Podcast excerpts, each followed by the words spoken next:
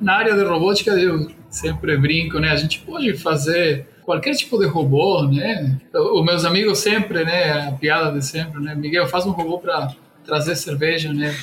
Do, do refrigerador até a TV, né? Para trabalhar com robô não deveria ser, né? A gente deve trabalhar para não gerar uma ferramenta que seja muito complicado o uso dela, né? De facilitar a vida do operador, não, não, não virar um problema para ele.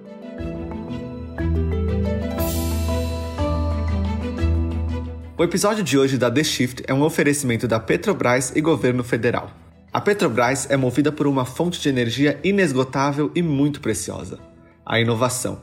E essa vocação não é de hoje, está enraizada na sua história e faz parte do seu DNA. A companhia acredita no poder da inovação, do conhecimento e da tecnologia para transformar a sociedade, sempre em parceria com universidades, centros de pesquisa, startups e outras empresas que integram o ecossistema de inovação. É essa energia inventiva que transforma o impossível em realidade, que transforma conhecimento em valor.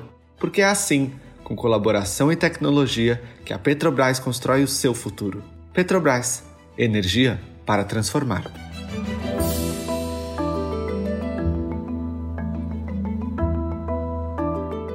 Olá, mentes inquietas e curiosas do século XXI. Estamos começando mais um The Shift, o seu podcast sobre inovação disruptiva. Eu sou a Cristina Deluca. E eu sou a Silvia Bassi. Estamos aqui para falar sobre disrupção, porque afinal de contas a ruptura é a única constante do século XXI.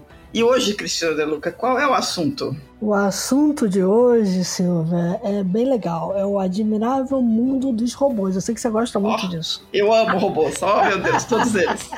é, mas os robôs que a gente vai falar são esses que estão rapidamente, silenciosamente, se tornando uma parte integrante das atividades produtivas. Né? A ideia de robôs escolhendo itens nas prateleiras dos armazéns uh, de forma autônoma ou desempenhando tarefas em fábricas, minas, plataformas de petróleo refinarias, enfim, substituindo os homens em tarefas arriscadas, ainda pode parecer futurística para muita gente, mas já começou a se tornar realidade. Um estudo recente da Deloitte revela que os robôs de serviço profissional devem ultrapassar os robôs industriais, aqueles braços mecânicos, sabe, que a gente conhece uhum. nas indústrias. Então, os robôs de serviço vão ultrapassar esses robôs industriais em termos de unidades e receita já agora em 2021. Em contraste com os robôs industriais, os robôs de serviços profissionais são usados principalmente fora das linhas de montagem, geralmente ajudam os humanos em vez de substituí-los. É sobre eles, os robôs de serviço, que nós vamos conversar hoje com Miguel Inácio Serrano, diretor da Instor Projetos e Robótica, e Maurício Galazzi, pesquisador do Centro de Pesquisas e Desenvolvimento da Petrobras, o SEMPES. Tudo bem, pessoal? Olá, pessoal. Meu nome é Maurício Galassi. Eu trabalho no Centro de Pesquisa da Petrobras. A minha formação original é em engenharia elétrica, mestrado em eletrônica de potência. Depois eu entrei na Petrobras como engenheiro de petróleo, né? fiz engenharia de petróleo na Universidade de Petrobras e acabei voltando para a área de engenharia elétrica. Né? Então eu trabalho hoje no Centro de Pesquisa da Petrobras, principalmente com robótica para sistemas de superfície, né, que é a parte seca da plataforma. Tenho alguma participação em projetos diferentes de robótica, assim, mais acompanhando para ajudar em alguma coisa, né, como alguns projetos de robótica voltados para engenharia de poços. E tem trabalhos também em sistemas de potência, em eletrificação de, de plataformas de petróleo. Bom dia a todos. Então, meu nome é Miguel Ignacio Serrano, formado em 2005 como engenheiro elétrico na Argentina eu estou no Brasil há uns 15 anos, né, já no, no Brasil. Naquela época eu eh, vim para fazer mestrado na Federal do Rio, de, do Rio Grande do Sul. O meu sonho era ser professor na época e ao longo do tempo, né, conheci eh, outras pessoas com quem a gente se motivou e acabou abrindo a Instor, né?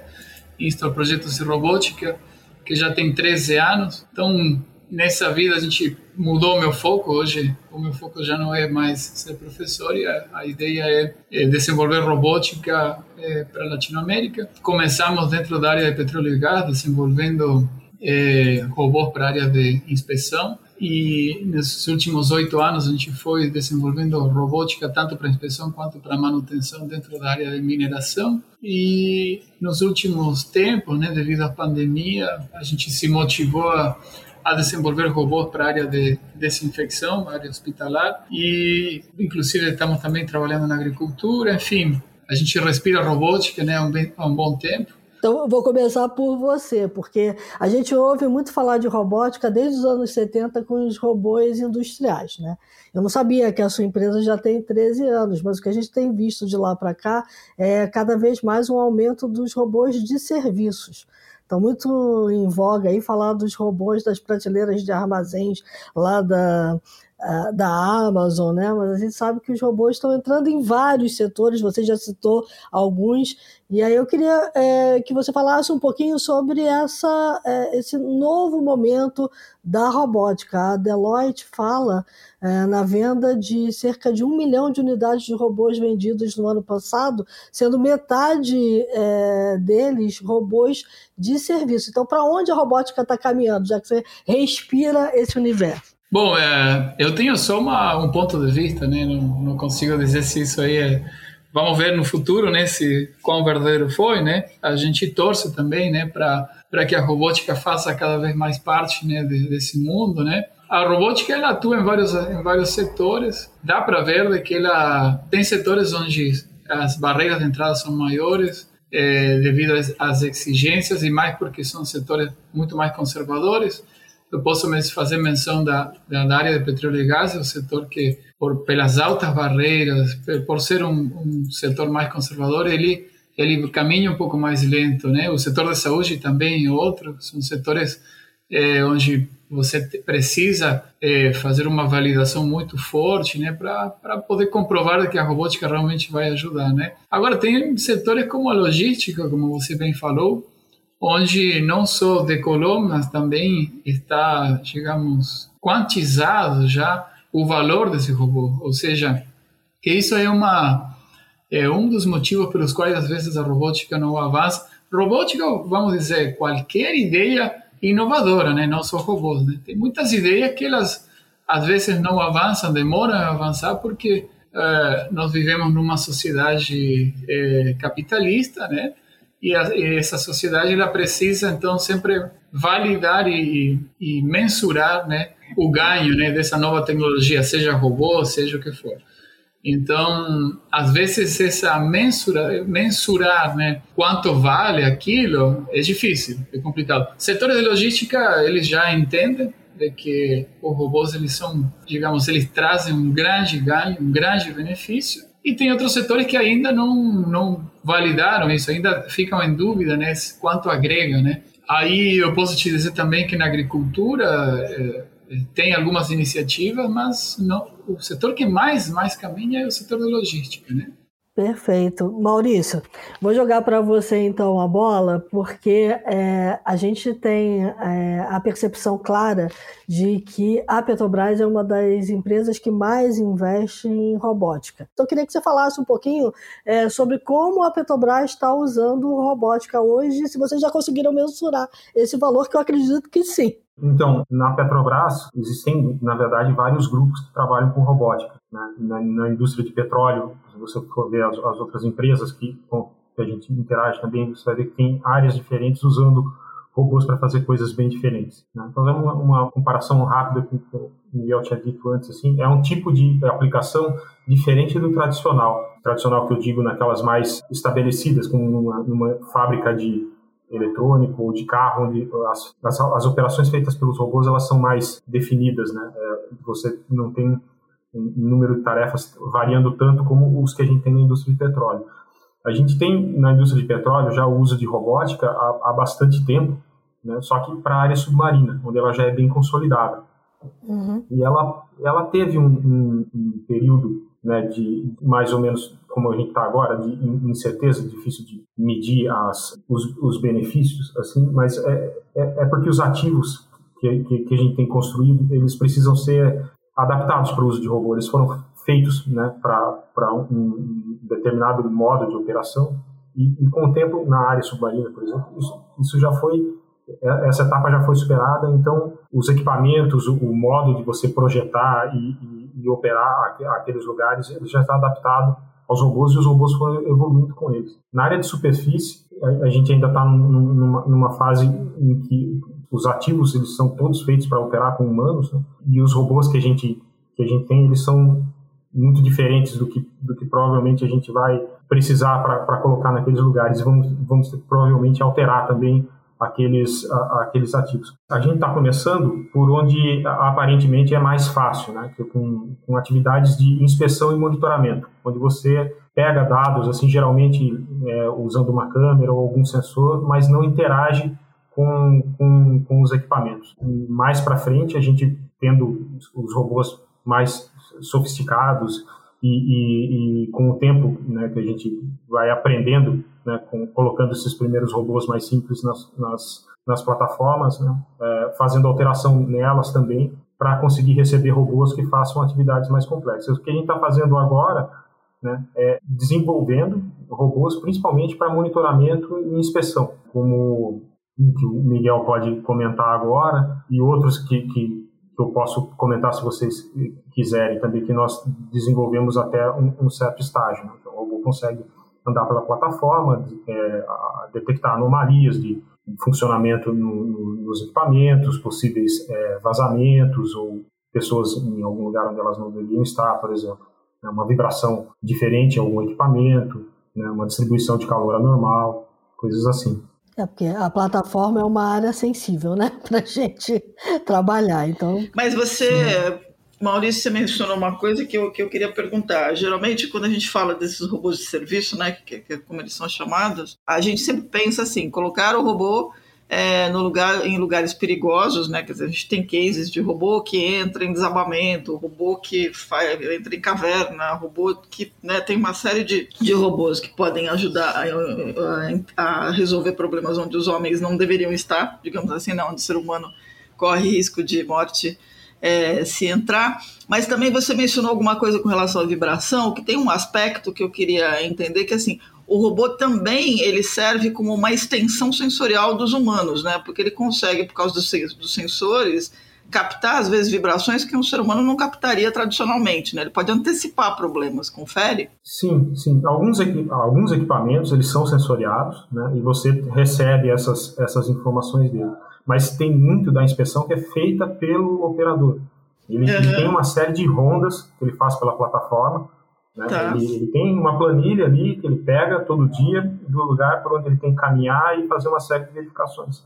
E muitas dessas são sensoriais mesmo. Ele usa a audição dele, né? uhum. a percepção, a experiência dele para perceber anomalias no lugar. Então, a, a, o, o, diagnóstico depende da experiência e da competência dessa pessoa. Se você tiver um robô, ele pode ter um sensor mais sensível assim do que a, a pessoa tem, e você vai ter também uma interpretação padronizada né.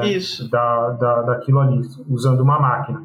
E você evita, né, ou diminui pelo menos, o tempo que uma pessoa tem que andar na área industrial, onde ela Perfeito. fica exposta a um lugar que pode ter um acidente, né? E mesmo que não tenha um acidente, não é o lugar mais confortável do mundo, porque é quente, uhum. é barulhento, ele precisa andar com, com um equipamento de segurança bastante pesado, que causar um incômodo, né? Com calor tal, aquele macacão, capacete, um monte de, de EPI, né? Legal. Então, Miguel, é, jogando a bola para você, quais são as características desses robôs e o que eles já conseguem fazer hoje olhando para esse cenário que o Miguel descreveu? Ou que o Miguel não, que o Maurício descreveu, perdão. Sim. Bom, aproveitando o gancho do Maurício, né? A nossa visão, né, que está completamente alinhada com a Petrobras, é a redução ou mitigação de horas homens de exposição ao risco, né? Então, na área de robótica, eu sempre brinco, né? A gente pode fazer qualquer tipo de robô, né? Podemos fazer um robô que os meus amigos sempre, né? A piada de sempre, né? Miguel, faz um robô para trazer cerveja, né? Do, do refrigerador até a TV, né? né? Essa aí é a piada de sempre, né? faz um robozinho para mim que eu quero levar cerveja aqui para os amigos. Ah, tecnologicamente tudo isso é possível. Agora, o que que agrega valor, né? Ou pelo menos o que que motiva, né, a, a Instor e outras empresas, mais ainda Petrobras, é a, a redução de, de horas homens de exposição ao risco, é tirar aquela pessoa daquela situação de risco, né? Uhum. E o Maurício comentou, né? Bom, hoje a, a, as iniciativas são é, de realizar tarefas simples. Temos que pensar no seguinte, né? A, a robótica ainda é muito incipiente na área de petróleo e gás. Então, vamos começar por situações simples, né? Uh, para depois ir é, aumentando a complexidade, né? Então, hoje o que se pensa é em tarefas de inspeção, monitoramento de gás, visualização de vazamento de gás, uh, monitoramento de temperatura, leitura de instrumentos, é, verificação de corrosão. É, existem várias tarefas, né? Verificação de lacres quebrados, verificação de objetos que estão atrapalhando o caminho, que não deveriam estar aí, enfim. Tudo que eu falei são tarefas simples, né? Uhum. Qualquer pessoa poderia fazer. Agora, uh, por quê? Por que submeter uma pessoa a situações de alto risco, né? Essa é a pergunta que a gente se faz, né? Estamos em 2021 é, e por que as pessoas ainda estão em situações de alto risco? Por que, que ainda estão em lugares que é, são perigosos, que podem desabafar, né? Então, é, quando a gente pensa em robótica, a gente pensa, bom, vamos ajudar a sociedade, né? É, vamos, vamos fazer com que as pessoas elas tenham oportunidade de, de estudar e de trabalhar em ambientes confortáveis, né? Todo mundo gostaria e pensa, né, em alongar a vida, né, chegar aos 80, aos 90, 100 anos, mas é chegar com saúde, né? Não. Uhum. Então, é, se a gente se submete a situações de, de, perigo, de repente nem chegamos a essa, a essa idade, ou se chegamos, chegamos é, com, com grandes problemas de saúde. Então, eu, eu vejo sempre a robótica desde esse ponto, né? Como ela vai colaborar e contribuir com a sociedade. Uma questão: esses robôs já são autônomos ou, ou tem é, um, uma pessoa remoto. com controle? É? Essa pergunta é muito boa. A Instor ela iniciou fazendo robôs é, que nós chamamos de teleoperados, né, por controle remoto, que já era um grande avanço, porque quando você não tem nada, né, pelo menos retira a pessoa de lá e essa, essa mesma pessoa que estava trabalhando no local, ela agora está trabalhando desde um ponto mais confortável. Ainda construímos esse tipo de soluções para vários outros vários setores. Agora, o projeto que estamos desenvolvendo junto com a Petrobras é, é desafiador porque ele é autônomo, né? Então, não podemos dizer que é o primeiro, né, porque robô autônomo nesse segmento, porque já tem outras iniciativas no mundo, mas posso dizer que será a primeira iniciativa latino-americana, né, de robôs autônomos à prova de explosão trabalhando nesses ambientes o, desafio é grande, né, por ser autônomo, né, mas uma, é, digamos, vai ser histórico, né? É, e a Petrobras, ela não é a primeira vez que ela faz história, né? Hoje a Petrobras ela é, é, a precursora e digamos ela é, é, referência em extração de petróleo em águas profundas né a Petrobras ela é respeitada no mundo todo é, por ela ter digamos pensado e e executado esse plano de extração de petróleo no fundo do mar, quando naquela época se pensava, não, não é viável, não vale a pena, né? E a Petrobras demonstrou isso, então não é a primeira vez né, que, que ela vai pegar a frente de alguma tecnologia, né? Muito bom, Maurício. Você chegou na sua fala a dizer que a própria, que o próprio SEMPES está é, investindo em robótica e desenvolvendo robôs no próprio SEMPES, né? Eu sei que um deles é um robô de pintura que tira um pouco esse foco da, é, da área de inspeção e leva para manutenção, né? Isso. Ele não é um projeto em que eu trabalhei, né? É, é um projeto pessoal da minha gerência. Ele, ele já está em um estágio bem avançado, eles já fizeram demonstrações com, com, esse robô, e ele é para pintura de áreas planas dos cascos dos navios. Né?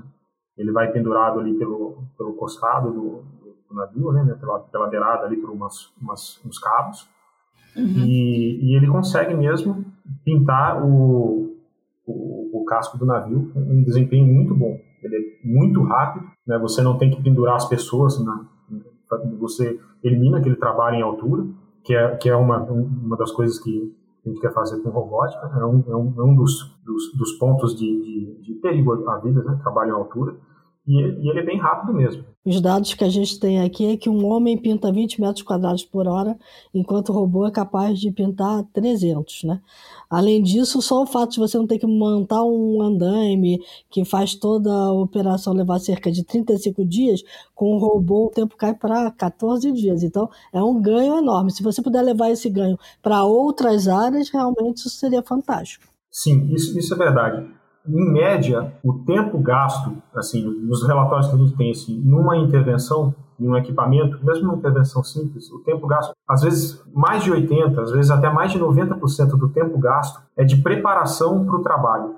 Né? É de montagem de andaime, né? de isolamento da área para uma né, limpeza, de, medização de um tanque, lá, de um vaso onde uma pessoa vai ter que entrar do que o trabalho em si do, do, do eletricista ou, ou, ou, do inspetor que vai entrar num tanque para medir a espessura de uma chapa. Então, a, a, a, grande perda de tempo mesmo é nessa preparação para você poder colocar uma pessoa né, de forma segura para fazer a execução do trabalho. E, e, e, o, e, o, grande custo não é a peça que você vai trocar, geralmente, assim, quase, quase sempre, não é a peça que você vai trocar, ou o dinheiro que você gastou né, pagando para o cara ir de helicóptero lá na plataforma, fazer manutenção. O, o custo é que muitas vezes você tem que parar ou reduzir a produção de uma plataforma. Então, aquele tempo que você perde para preparar o lugar, para colocar uma pessoa de forma segura ali, é, é, na maior parte dos casos, o grande custo que você tem com uma inspeção uma manutenção. Esse, esse é um ponto super interessante, porque eu ia, eu ia perguntar exatamente isso, ia tentar é, calcular de alguma forma, né? Como é que a gente calcula o ROI dos robôs, né?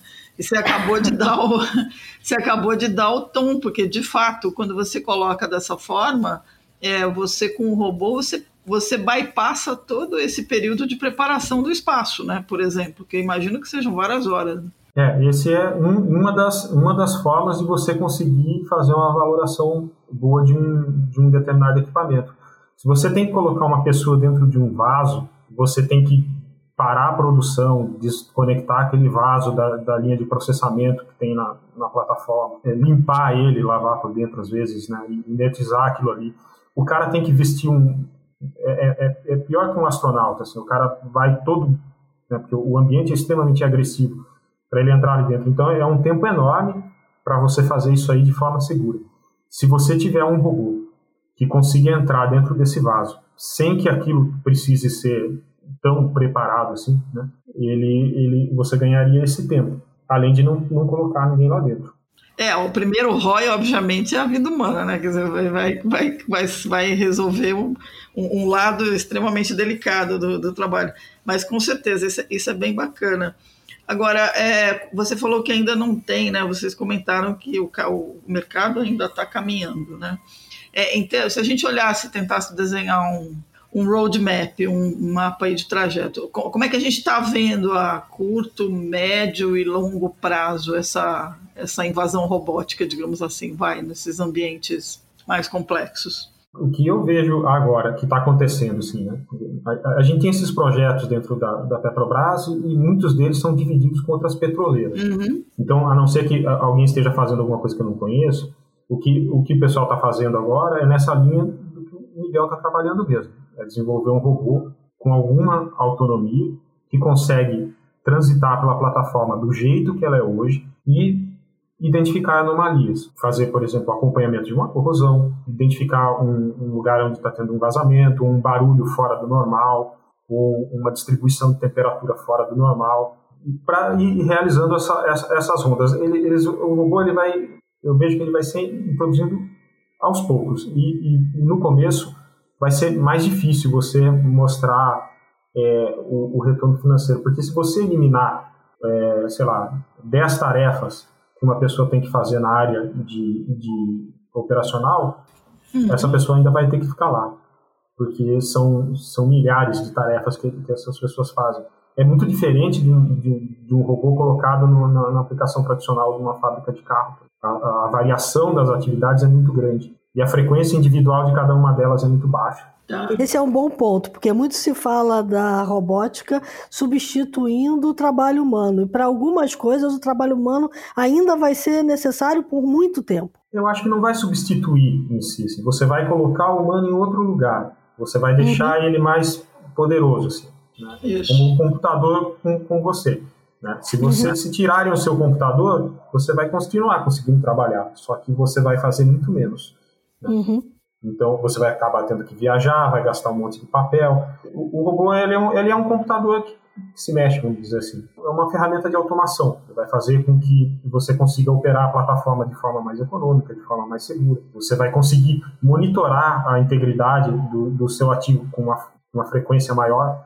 Né? Então você vai perceber que alguma coisa está se degradando antes. Né? Você pode ter um custo mais baixo de intervenção, então você consegue é, ter uma disponibilidade do ativo maior, porque você vai manter ele com, com paradas mais curtas. Então, é, é, é, isso que eu, que eu vejo. Assim, você consegue ir mais longe. Se você pegar o caso da submarina, antes a gente fazia tudo com mergulhador.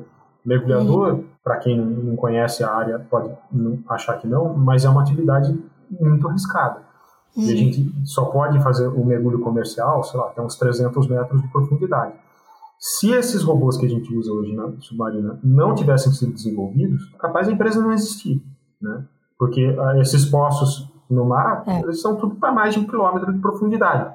É isso. Não tem, não tem como você mandar uma pessoa para lá de forma segura. É, os robôs ajudaram a Petrobras a, a, a ter todo essa, é, esse protagonismo que ela tem em águas profundas. Né? Isso. Bom, a minha opinião, né, é que isso aqui não tem volta atrás, né, é que essas tecnologias elas vão ganhar cada vez mais espaço. O, o meu trabalho, do Maurício e todas as pessoas que digamos, são movidas né, por esse tipo de desafios robóticos é acelerar né, essa transformação. Né? A gente chama de transformação digital, e quando a gente fala de transformação digital, não é só robótica, aí envolve é, IoT, machine learning, uh, assistência virtual, enfim, é, envolve uma série de, de ferramentas que vão criar essa transformação digital. Em que tempo a gente está? Quanto de distância a gente está desse imaginário dos Transformers, do R2D2, é, do, do robô, do Exterminador do Futuro? Né? Acho que ainda a gente vai andar muito, né, até chegar lá. Eu acho que os robôs, com essas capacidades que você mencionou, eles, a gente já está bem próximo, assim, de não no nível deles se comportar como um humano, assim, mas conseguir uhum. andar pelos lugares onde a gente está. Mas a implementação, o uso bem disseminado em alguns lugares, como a indústria de petróleo, ela depende também da adaptação do ambiente industrial. Então, a gente está tendo que colocar esses primeiros robôs nas plataformas do jeito que elas são. E não dá para mudar muito uma plataforma em operação. É um procedimento extremamente complexo fazer manutenção dela. Às vezes tem umas campanhas de, de, de manutenção que a, a, a produção para. Você não vai parar uma plataforma para alterar ela né, severamente para colocar os robôs. Os robôs mais, mais sofisticados, com, com, dando maior ganho, a gente vai vendo nas plataformas mais novas. Então, por isso, isso é uma das coisas que demora um pouco também para você ver a, a, utilização deles em, em, em, larga escala, assim, nesse tipo de, de ambiente. Quando você pega por comparação assim, o uso de logística, o, o, os galpões não são lugares, eu imagino, tão complexos assim como uma plataforma, né? Não é tão, tão custoso você fazer uma alteração no galpão como numa, numa plataforma de petróleo. Então, acho que é por isso que vai demorar um pouco mais, assim. Vocês tangenciaram aí um pouco é, desses obstáculos né, que a gente tem hoje. Quais seriam, na opinião de vocês, assim, é, os principais problemas que a gente teria ainda que resolver do ponto de vista tecnológico para que os robôs é, cumpram o que é esperado deles, é, que é ter essa maior autonomia, poderem de fato é, tomarem conta de si mesmo e encontrar o lugar certo para desempenhar determinadas tarefas que eles hoje ainda não conseguem? Olha, é, não sei nem se é tecnológico o, o problema em si. Assim, é, você imagina, imagina uma plataforma bem antiga. Né? A comunicação com a Terra dela é bem limitada. Então, algumas uhum. coisas que você ia querer fazer usando é, um controle remoto do robô não vai dar para fazer. Né? Nas mais novas já dá. Nós já fizemos algumas demonstrações com plataforma nossa, com, com robô, controlando ele remotamente. Mas nas, na maior parte delas isso ainda não dá para fazer. E elas foram feitas para a pessoa andar ali, né? Então é uma adaptação da plataforma, a própria escada. Né? A escada para o robô é um desafio. Você pegar uhum. aqueles robôs quadrúpedes da Boston Dynamics mesmo, da escada, ele consegue subir a escada, mas dá problema de vez em quando, vamos dizer assim. Né? Uhum. É, e, e, quando o operador vai, vai fazer uma manutenção num equipamento, ele, ele, ele, usa, ele usa interface que foi feita para a pessoa, para a pessoa é fácil.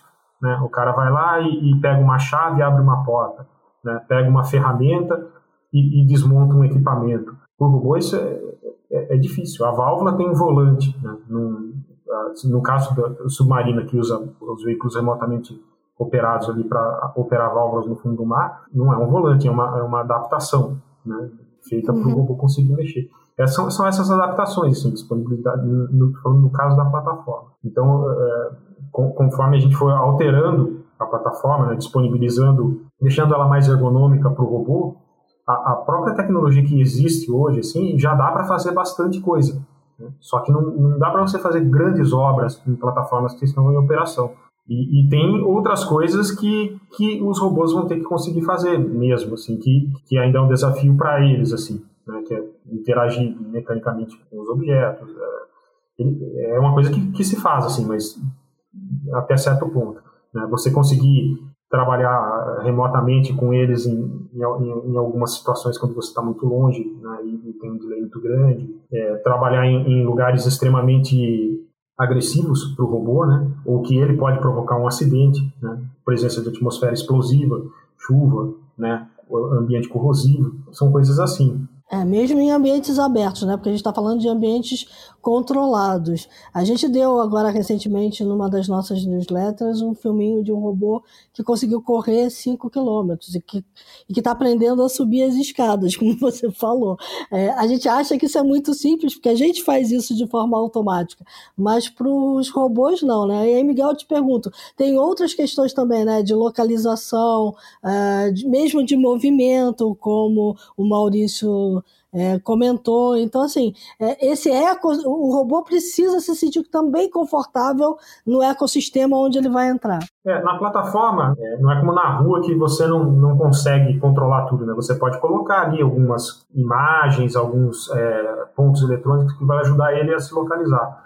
Uhum. Mas ainda tem, tem sim dificuldades. Uh, tem, são, tem, vários aspectos, né? Uh, alguns são os que o Maurício já falou, que na maioria não é um problema tecnológico, e sim uma, uma questão de maturidade da tecnologia, né? O Maurício falou ah, da comunicação de uma plataforma com a Terra, né? É, a tecnologia já existe há muito tempo, sabe? Para a gente comunicar dados, né? Mas é, é ali é uma, um aspecto de bom, vale a pena ou não vale a pena melhorar a comunicação, né? porque a tecnologia existe, né? Então eu, aí eu falo de uma maturidade, né, de, de, de, demonstrar que realmente isso, aquilo tem um valor, né? Sim, tem desafios, né? Ainda a tecnologia não resolve tudo, né? A gente tem um grande, posso dizer que aqui já filosofando um pouco, né? Os robôs mais evoluídos, né, que podemos citar são aqueles que, que andam, que caminham, que têm quatro pernas, tem alguns que têm apenas duas, bem semelhantes ao humano, né? Por que, que a robótica evoluiu para esse lado, né? Fazendo um robô tão complexo, né? Similar a um humano, para poder andar nos ambientes dos humanos.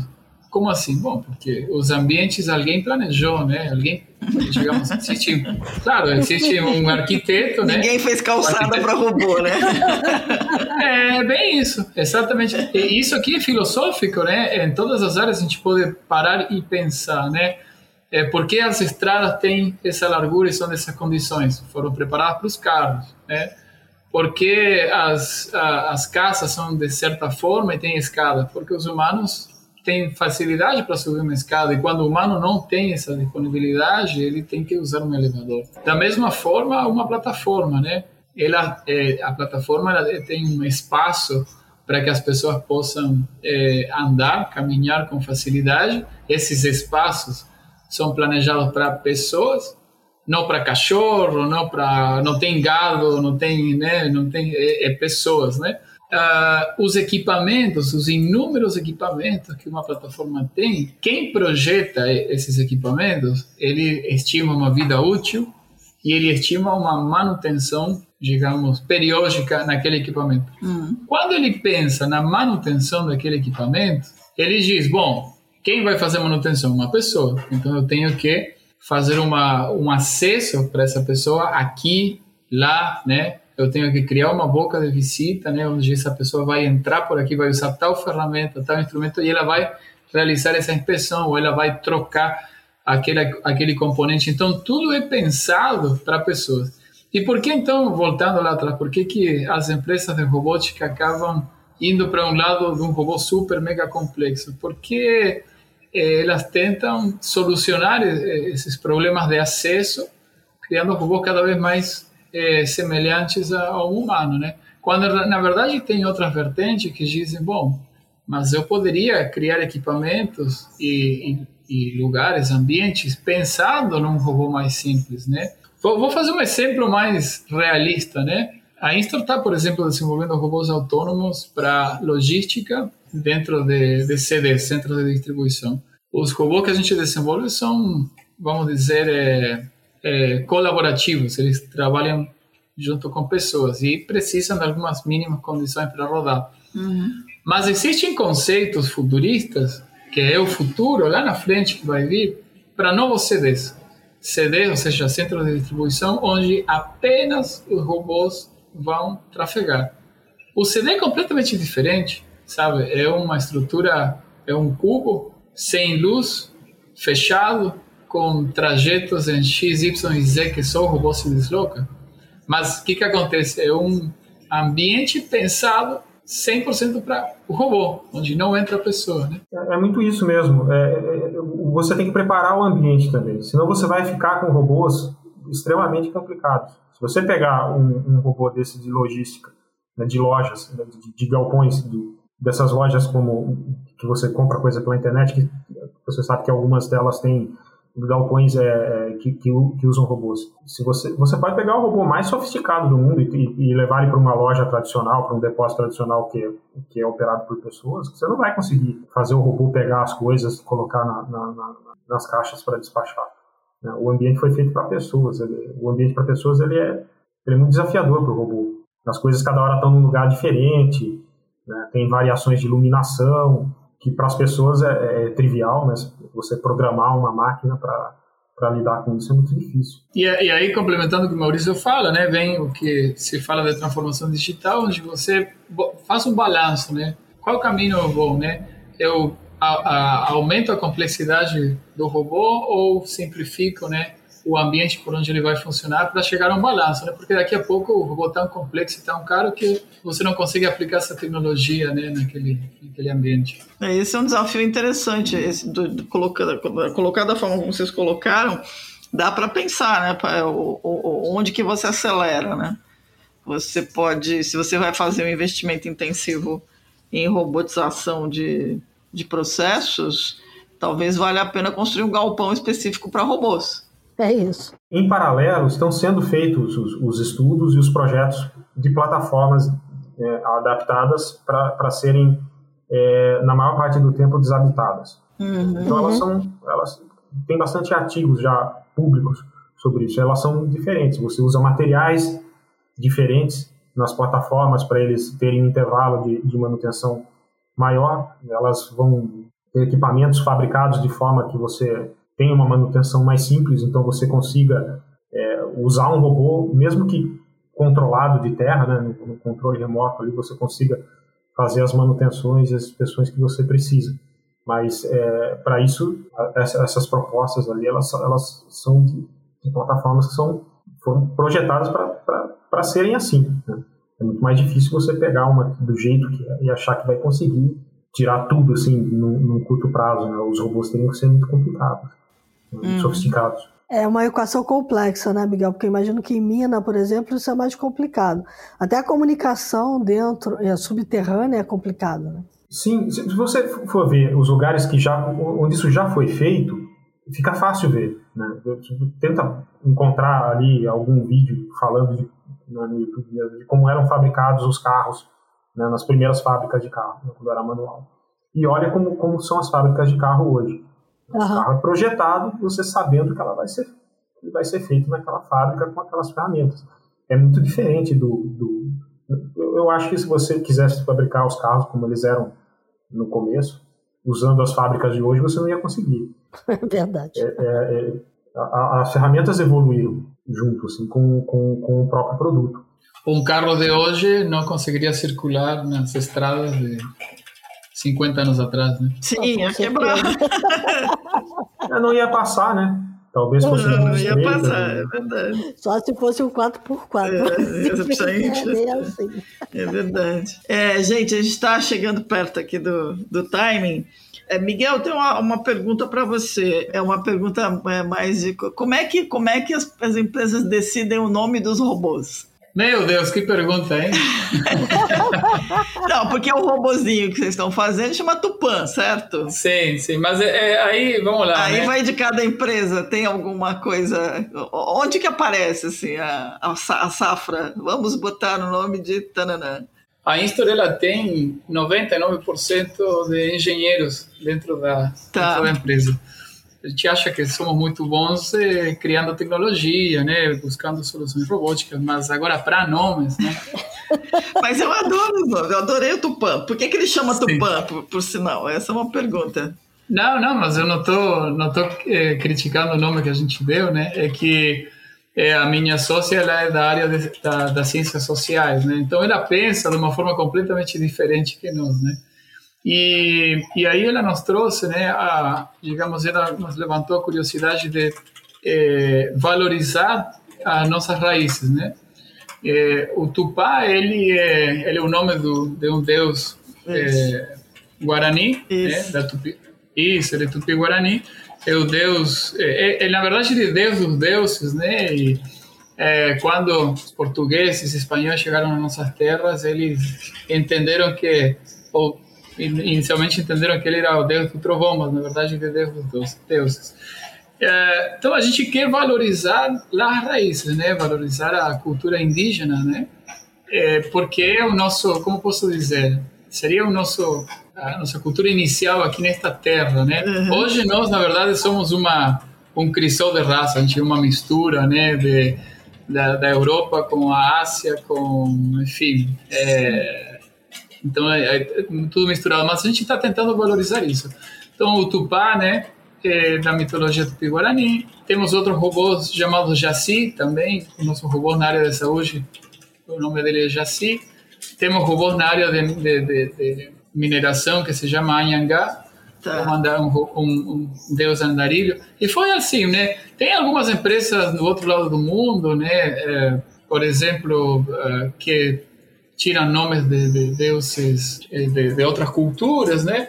Foi uma decisão nossa, né? No fundo, a gente quer é, valorizar, né? E, e, dar uma identidade, né? Tá Queremos mostrar para o mundo de que esse robô é produzido aqui, né? No Brasil, né? Essa aqui é a identidade dele, né? Era mais ou menos por esse lado. Muito é, legal. E é de fácil compreensão para todos os países latino-americanos, né? Todo mundo vai entender. Teve uma publicação que a gente fez recentemente, de, especificamente este projeto, né? Ah, que foi uma, uma briga, inclusive, com a nossa área. A gente tem um, um, uma empresa parceira que nos ajuda na divulgação né, dos projetos. E ele não, não, não, não concordava com a música de fundo que a gente escolheu. A gente pegou uma, uma música tradicional brasileira que você escuta e diz: Pô, isso aqui é do Brasil, né? Eu escuto esse som é brasileiro, né? Uhum. É, quando na verdade, né, quando você fala de robôs, você busca alguma música assim, né, que se assemelha a NASA, né, a, a, a Star Trek, a alguns filmes, né, da, da fantasia, né, mas a gente queria fazer isso, queríamos valorizar o nosso e dizer, olha, é, isso que você está vendo é, foi feito aqui, é, é brasileiro. Uh, teve várias feiras que a gente participou há muito tempo atrás e muitas muitas pessoas nos perguntavam se a gente era do Japão e estávamos representando alguma firma, né, da, da, japonesa, alguma, mas nada contra, né, mas a gente quer dizer, bom, isso aqui é feito aqui, né, e queremos também quebrar esse pensamento do cachorro vira-lata, né, essa a gente Boa. quer valorizar e mostrar que a gente também é capaz de chegar àquele ponto, né, sem desmerecer, né, o, é claro, né, a, a, digamos, a tecnologia lá de fora, né, a gente quer mostrar que é, aqui dentro também conseguimos fazer coisas boas e de qualidade. Muito bom. Não, adorei os nomes, achei ótimos, é, é super divertido. Agora, quando, quando nascer filhotinhos do Tupã, tem que chamar de Guaraci, né?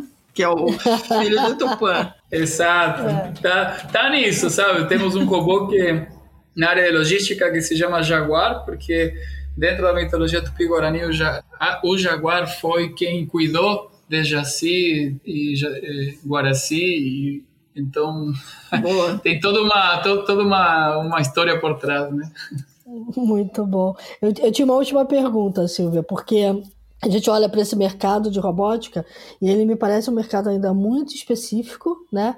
Uh, e difícil de você encontrar pessoas que trabalhem com ele. Então, para os dois, assim, como é que é a prospecção é, e a entrada no mercado? Um, para um, né, para o Miguel, é como é que vocês se tornam visíveis para o mercado?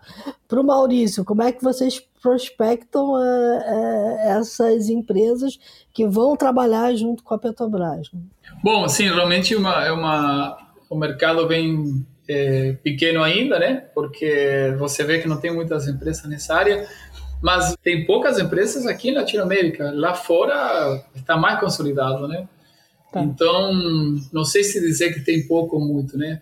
Uh, eu posso dizer de que conforme a, a sociedade latino-americana ela se abra mais a essa tecnologia, vão surgir mais e mais eh, empresas nesse, nesse setor, né? Por enquanto, eh, a gente eh, concorre diretamente com empresas lá de fora, né?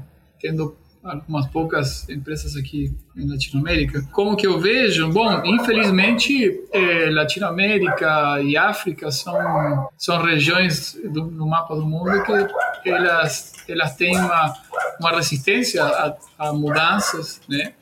Quando eu falo de mudança, eu falo não só de robótica, de qualquer de qualquer inovação, né? Então tudo corre mais lento, né? Mas eh, sem dúvida, né, como tinha falado no início, né, sem dúvida de que cada vez vai ter mais, né? Não sei se consegui responder a tua pergunta, né?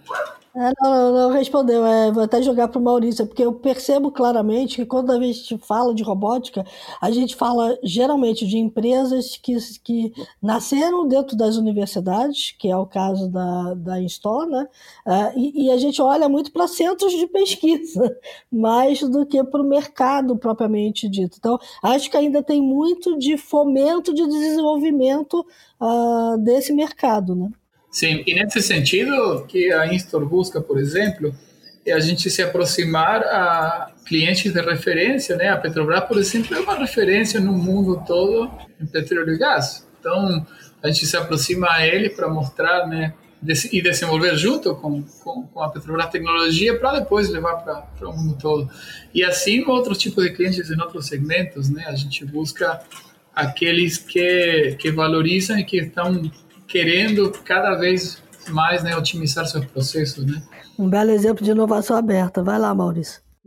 Esse tipo de, para esse tipo de aplicação, né, as empresas que eu vi, é, é, mesmo fora do Brasil, foram mais ou menos nessa, nessa linha que vocês comentaram, de empresas pequenas, assim, startups, ou centros de pesquisa, ou empresas que surgiram por causa de um projeto com uma universidade. Esses exemplos que, que tem até fora do Brasil, assim, eu, eu, só conheço um que foi feito por uma empresa grande mesmo. Todas essas outras que, que eu citei, o Animal, o Spot, eram startups que foram, depois acabaram sendo adotadas ali para pro projetos de empresas maiores, né? aquele Argos lá, que a Total tem. Eu não sei até como que, o, mas, mas eu, ve, eu vejo que é, o pessoal que trabalha nessas empresas eles são disputados, eu não sei como o Miguel enxerga isso aí, porque tinha um dos, dos, aquele projeto que eu tinha citado, que chama Doris, né, aquele robô que anda em trilho, foi feito com a FRJ, ele, assim, passado o primeiro ano do projeto, era, era frequente aparecer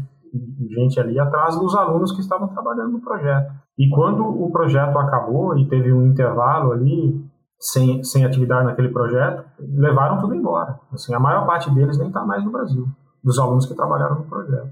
Olha só. É, esse é, esse é o grande desafio, né? Capacitar, reter e, re, e recapacitar, inclusive, os que, as, as pessoas que estão trabalhando nas plataformas e nas empresas em geral para lidar com, com esses robôs, né? Porque você pode, também pode aproveitar a mão de obra interna, né? Para treinar. Assim, para trabalhar com robô não deveria ser, né? A gente deve trabalhar para não gerar uma ferramenta que seja de, muito complicado o uso dela, né? Deve, deve, uhum. Tem que facilitar a vida do operador, não, não, não virar um problema para ele.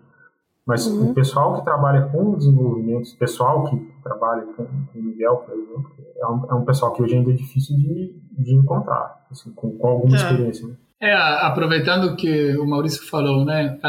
não só robótica, né? Qualquer inovação, né? É, é, lógico que ela vai nascer de dentro de uma universidade. Né? Uhum. Uh, não quero dizer tudo, né? Mas a grande maioria nasceu dentro das universidades em qualquer lugar do mundo. Por quê? Porque são centros de pesquisa, onde as pessoas que estão dentro desse ambiente, elas estão pesquisando, estudando aquilo, né? Então, é, é por esse lado é lógico.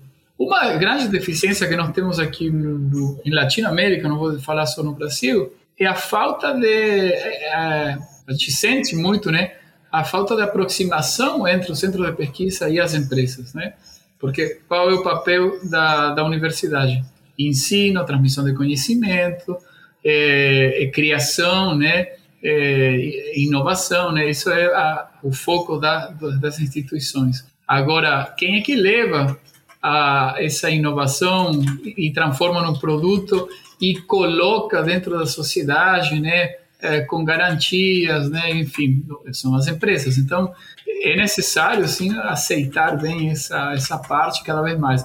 A Instor desenvolve tudo junto com a universidade, né? Por exemplo, o último desenvolvimento que fizemos na área de saúde, nós envolvimos 25 pesquisadores e não envolvimos uma só, envolvimos cinco universidades, Federal do Rio Grande do Sul, a Unicamp, a Unicinos, a PUC do Rio Grande do Sul, enfim, agora estamos envolvendo a USP, enfim, a gente busca o conhecimento, e o conhecimento está dentro do centro de pesquisa, né?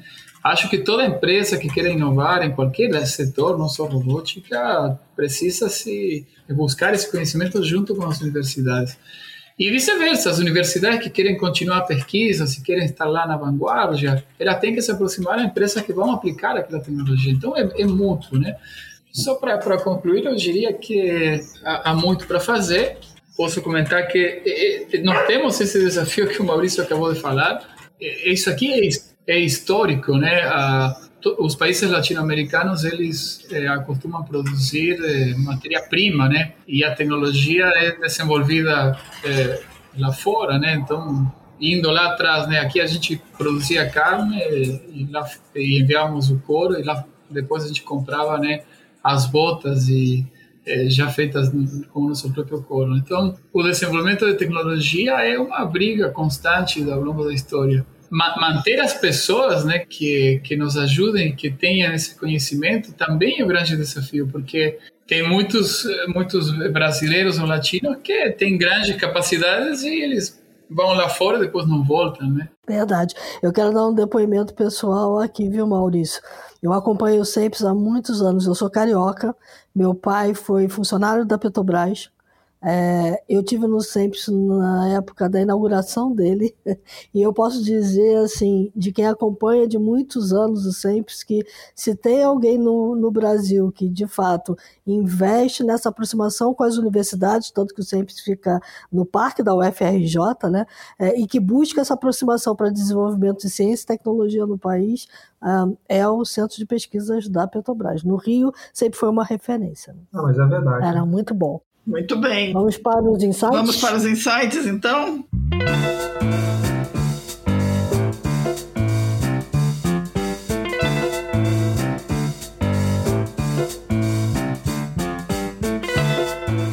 Todo mundo tem ideias boas aqui para compartilhar, então quem quer começar, Maurício ou Miguel? Não, eu posso sugerir alguns lugares que você pode encontrar vídeos assim né, de, de, robôs que estão sendo desenvolvidos.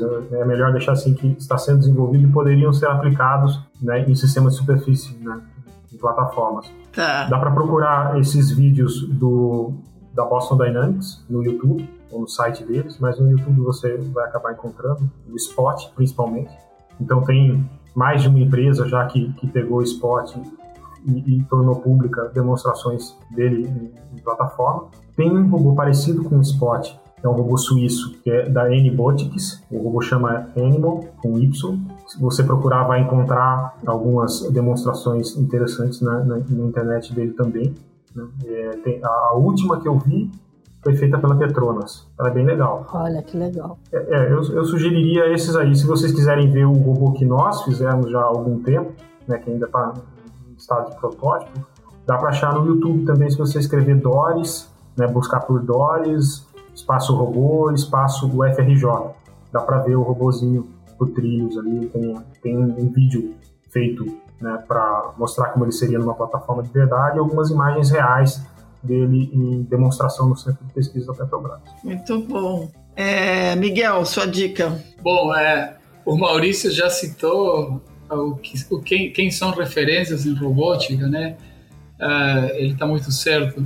Eu posso dizer, né, para quem se interessa em robótica, além de, de acessar esses sites e, e olhar o que, que tem, qual é o estado da arte, né? Posso recomendar que estude muito, né? E que, que estude pelo 10, né? Não só para passar nas, nas cadeiras, né? Eu vou trazer assim algo mais filosófico, né? recomendaria às pessoas que se animem a sonhar, né? Tra trazeria só um filme, por exemplo, como é, O Menino que Descobriu o Vento. Ah, maravilhoso.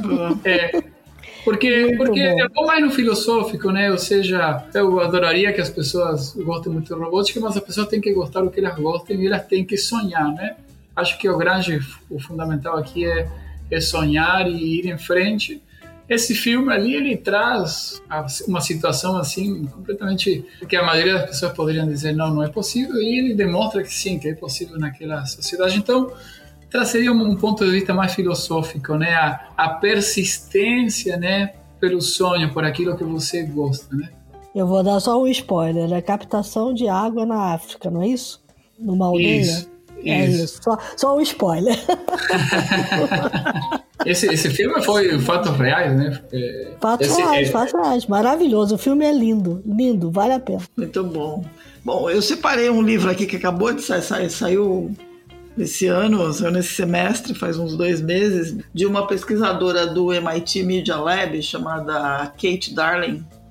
É, o, o, livro chama-se The New Breed e a ideia é que ela, ela é sobre como é humanos e robôs vão conviver. Né? E ela parte do, de um princípio bastante interessante.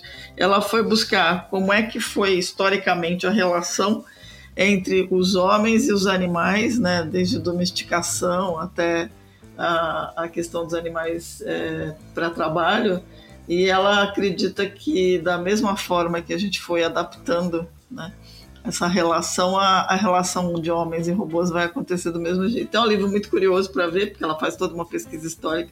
Então, fica a dica aqui da New Breed, o que, que a nossa história com animais revela sobre o nosso futuro com robôs. Então. É, eu vou pegar um gancho aqui, você meio filosófica também, mas a gente falou muito de adaptação dos ambientes para os robôs e tem uma outra área que é a adaptação dos seres humanos, né, para esse mundo onde os robôs vão estar do nosso lado trabalhando junto com a gente, não tanto substituindo os empregos, mas ajudando a gente a ser mais é, capaz, né? Que a gente comentou aqui, o Maurício falou muito bem sobre isso. Então, é, eu vou dar um livro chamado Os Robôs e o Futuro dos Empregos, é, do Martin Ford, é, que tem muito a ver com essa questão de que é, a gente precisa, de alguma forma, olhar para esse mundo onde as máquinas vão estar ao, ao, nosso lado, né? E entender como é que a gente vai se é, inserir nele, né? Como é que a gente vai continuar sendo muito relevante neles. Então é um livro não só para gente como profissional, mas para quem é pai aí também para ajudar na educação dos filhos para o futuro. E por fim, esse papo todo aqui me deixou com vontade de rever um filme que é o Wall-E eu acho que a gente, muito do que a gente conversou aqui, dá outras lentes para a gente olhar para o Huawei é, e, e, e, perceber claramente é, qual é a sociedade que a gente quer, né? para onde a gente quer ir.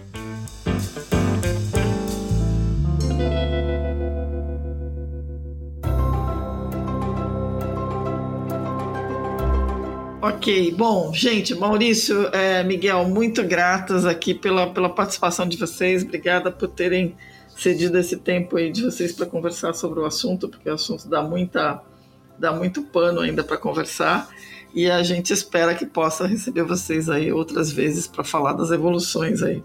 Eu que agradeço pela oportunidade Muito, muito obrigado. Obrigado também é, pela oportunidade.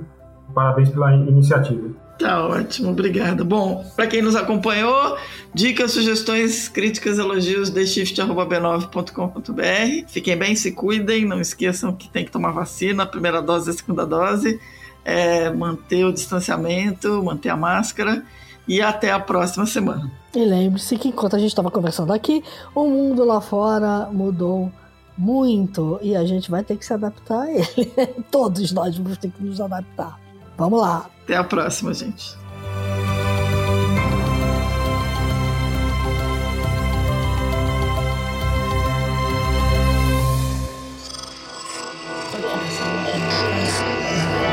Esse podcast é apresentado por b9.com.br.